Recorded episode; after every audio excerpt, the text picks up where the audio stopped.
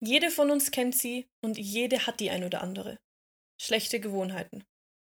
Sei es endlich mit dem Rauchen aufhören, Schluss mit Fingernägel kauen, weniger Kaffee trinken und so weiter und so fort.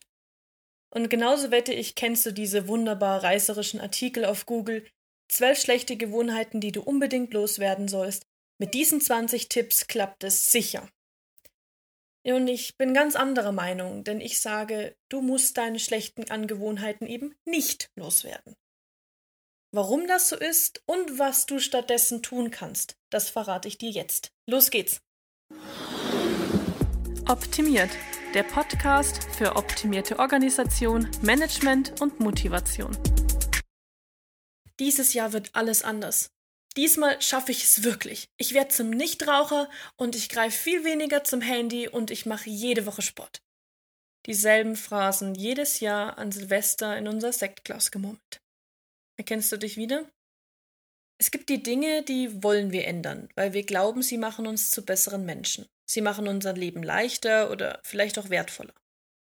Und dann gibt es diese Angewohnheiten, die gehen uns einfach auf die Nerven. Und sie sind unangenehm. Das Dumme mit diesen Gewohnheiten ist, sowohl jene, die wir als gut einstufen, als auch die, die wir für uns persönlich als schlecht empfinden, sie sind im Grunde genommen eigentlich Automatismen. Morgens der Griff zum Handy, nicht nur um den Wecker auszuschalten, sondern neugierig gleich mal checken, was so auf Instagram passiert ist. Irgendwie muss ich ja wach werden, sonst penne ich ja wieder weiter. Verschlafen in die Küche schlurfen, den Knopf der Kaffeemaschine, den treffe ich gerade noch schneller, als ich meine Augenlider geöffnet kriege, und vor lauter Anstrengung dann erstmal auf dem Balkon eine schöne Zigarette genießen. Unser Hirn verarbeitet so viele Dinge gleichzeitig. Das kostet uns extrem viel Energie. Ich erspare dir an dieser Stelle die neurobiologischen Fachbegriffe und Erklärungen, aber sagen wir es so. Unser Gehirn wäre ohne Gewohnheiten vollkommen überfordert. Nehmen wir an, du würdest alle Dinge, die du tust, alle Entscheidungen, die du triffst, jeden Tag jede Sekunde bewusst machen. Steige ich mit dem linken oder rechten Fuß vom Bett auf? Schlüpfe ich mit dem linken oder rechten Arm ins T-Shirt und wie genau geht nochmal Zähne putzen? Auch das sind alles Gewohnheiten. Dein Gehirn würde so viel Zeit und Energie benötigen, dass du keine mehr übrig hättest für anderes. Durch Gewohnheiten spart unser Gehirn rund 50 Prozent Energie. Dadurch erhalten wir uns einen kleinen Puffer, sozusagen für Stresssituationen, um trotzdem schnell reagieren zu können. Wir laufen also auf Sparflamme. Gewohnheiten zu entwickeln ist auch eigentlich nichts anderes als Lernen. Das fängt schon ganz, ganz früh an, bereits in den ersten Lebensjahren, denn da ist unser Gehirn noch am meisten formbar. Wir üben etwas aus und je öfter wir das tun, umso tiefer wandert es quasi vom Bewusstsein hin zu dem Verband aus Nervenzellen, der für Spontanität und Routinehandlungen zuständig ist. Dort speichern wir dann diese Routine als automatische Handlung ab. Und jedes Mal, wenn diese aktiviert wird, befindet sich das Gehirn im Entspannungsmodus und tut einfach. Keine Sorge, das passiert alles nicht nur im Kindesalter, sondern ist wandelbar auf das gesamte Leben. In jeder Lebensphase entwickeln wir neue Verhaltensmuster, die an unsere jeweilige Situation angepasst ist. Aber wenn wir jetzt so Gewohnheiten lernen können, warum ist es dann so schwer, neue zu schaffen und vor allem schlechte aufzugeben? Das Wort Gewohnheit ist doch eigentlich schon die Erklärung für sich selbst. Bleiben wir an dieser Stelle noch bei den schlechten Angewohnheiten loswerden. Es ist so schwer, weil eben die Gewohnheit einen Autismus darstellt, der schneller funktioniert und ohne Kraftaufwand passiert, als es uns bewusst wird. Das heißt, wir müssten in diese Handlung eingreifen, noch ehe sie passiert. Und das kostet unheimlich viel Kraft. Und unser Gehirn ist sehr, sehr faul. Das liegt unter anderem auch daran, dass dieses Areal schon evolutionsgeschichtlich sehr alte Teile in unserem Gehirn sind. Denn Routinen und Wiederholungen waren schon in der Urzeit überlebenswichtig. Unser Verstand in neueren Hirnarealen hat darauf eher keinen Einfluss. Diese Vorgänge laufen so blitzschnell ab, dass die Zigarette schneller angezündet ist, als unser Bewusstsein eingreifen kann und sagen kann, ich wollte doch aufhören. Und wenn du gerade den Kopf schüttelst und verzweifelt dir denkst, was soll ich denn bitte sonst tun, als mit dem ungesunden Kram aufhören? Bleib dran, genau dazu kommen wir noch. Denn jetzt verrate ich dir, warum ich der Meinung bin, dass du mit den schlechten Angewohnheiten nicht aufhören solltest. Wenn wir uns auf das Ausrotten von schlechten Gewohnheiten konzentrieren, dann führt das zu vielerlei Komplikationen.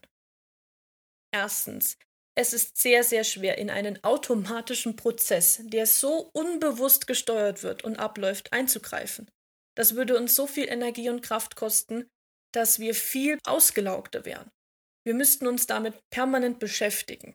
Das kann auch Auswirkungen auf deine Konzentrationsfähigkeit und Leistungsfähigkeit haben. Die Folgen sind dann Schwierigkeiten in der Arbeit, aber auch im Alltag. Zweitens, wenn wir eine Gewohnheit loswerden würden, dann ist da auf einmal eine Lücke. Was passiert stattdessen? Irgendwas fehlt und genau das ist es, was uns noch einmal viel, viel mehr Kraft kostet und noch viel schwieriger macht. Wenn du es gewohnt bist, sagen wir morgens einen Kaffee zu trinken und du dich mit aller Kraft anstrengst, das nicht zu tun und auch schaffst. Was machst du stattdessen? Vielleicht hat ja der Kaffee für dich die Bedeutung, wach zu werden und der gibt dir vielleicht einen kleinen Energieboost. Wo bekommst du diesen stattdessen her? Wenn du früher fünfmal auf Arbeit Raucherpause gemacht hast, wo sind dann diese fünf Minuten Verschnaufspause? Starrst du dann Löcher in die Luft oder arbeitest du einfach durch bis Feierabend? Drittens, wenn wir schlechte Gewohnheiten abtrainieren wollen, dann fokussieren wir permanent diese schlechten Angewohnheiten. Um in diesen automatischen Prozess eingreifen zu können, müssen wir uns ja intensiv damit auseinandersetzen. Die Konzentration und der Fokus fällt also ständig auf etwas für uns Negatives. Das zieht uns runter und macht es sogar noch schlimmer, wenn wir es sogar nicht einmal geschafft haben und in das alte Muster zurückfallen. Aber das alles einfach so hinnehmen, Stärken ausbauen, um Schwächen zu kompensieren. Um irgendetwas verändern zu können, ist es wichtig, dass wir den Grund bzw. den Auslöser der Gewohnheit kennen und somit erstmal hinterfragen. Bleiben wir einmal bei dem Beispiel Rauchen oder Nägelkauen, denn beide haben in der Regel etwas gemeinsam. Sie helfen uns, mit Stress umzugehen. Klar gibt es auch viele andere Gründe, die solltest du auf jeden Fall für dich individuell hinterfragen und herausfinden. Aber der Punkt ist, wenn wir den Grund bzw. den Auslöser kennen, dann können wir anfangen, mit anderen Dingen positiv entgegenzuwirken. Das könnte dann so aussehen. Wenn du merkst, dass Druck oder Stress aufkommt, der dich belastet, und du merkst, du hast den Drang, zur Zigarette zu greifen, dann versuch den nicht zu ignorieren und dagegen anzukämpfen, sondern erlaube dir, das im ersten Schritt tatsächlich zu akzeptieren. Denn dein Gehirn hat das ja gelernt, jetzt zu brauchen. Des Weiteren kannst du dann nach und nach für dich positive Routinen einbauen. Zum Beispiel könntest du dir angewöhnen, immer wenn sich dein Gewohnheitsauslöser zu Wort meldet, also quasi deine Ursache des Ganzen, zwei Minuten eine kurze Meditations-Achtsamkeitsübung zu machen und erst anschließend zur Zigarette zu greifen. Wichtig ist mir nur an dieser Stelle zu erwähnen, dass gerade was Rauchen betrifft, hier vor allem auch noch körperliche Abhängigkeiten mit reinspielen. Von daher ist das nur ein Beispiel, das aber auch noch viel, viel tiefer und weitergehender betrachtet werden sollte als nur durch Kompensation. Aber pauschal gesagt kann so die für dich schlechte Angewohnheit immer mehr in den Hintergrund rücken weil eine neue und für dich besser anfühlende Gewohnheit den Platz übernimmt. Betrachten wir kurz noch das Beispiel Fingernägelkauen. Hierfür gibt es viele Hilfsmittel auf dem Markt, wie zum Beispiel Bitternagellack oder ähnliches. Aber der Punkt ist, das hilft vielleicht, die Finger nicht mehr in den Mund zu nehmen. Aber es löst nicht das Problem bzw. die Ursache dahinter. Zum einen kann Fingernägelkauen natürlich stressbedingt sein. Für andere, zum Beispiel neurodiverse Menschen mit ADHS oder Autisten, kann das aber auch ein Stimming sein. In diesem Fall würde es bedeuten, wenn nun zwanghaft versucht wird, nicht mehr an den Nägeln zu kauen, dass dieses Stimming fehlt. Und da wären wir wieder auf Punkt 2 von vorhin. Das Stimming kann eine wichtige Methode für Betroffene sein. Als Alternative könnte zum Beispiel jetzt zu einer Beißkette für Erwachsene gegriffen werden, ähnlich wie man das aus dem Babybedarf kennt. Es könnte also eine neue Gewohnheit entwickelt werden, dass zur Beißkette gegriffen wird, statt zu den Fingernägeln. so nimmt diese dann nach und nach den Platz ein und die schlechte Angewohnheit darf Stückchen für Stückchen sich von uns verabschieden. Quasi eine gehirnfreundliche Kompensation und Änderung deiner für dich schlechten Gewohnheiten. Gib dir aber bitte unbedingt die notwendige Zeit und erzwinge nichts. Gewohnheiten sind ein natürlicher Prozess und du kannst nicht von heute auf morgen plötzlich tolle Kompensationen dir antrainieren.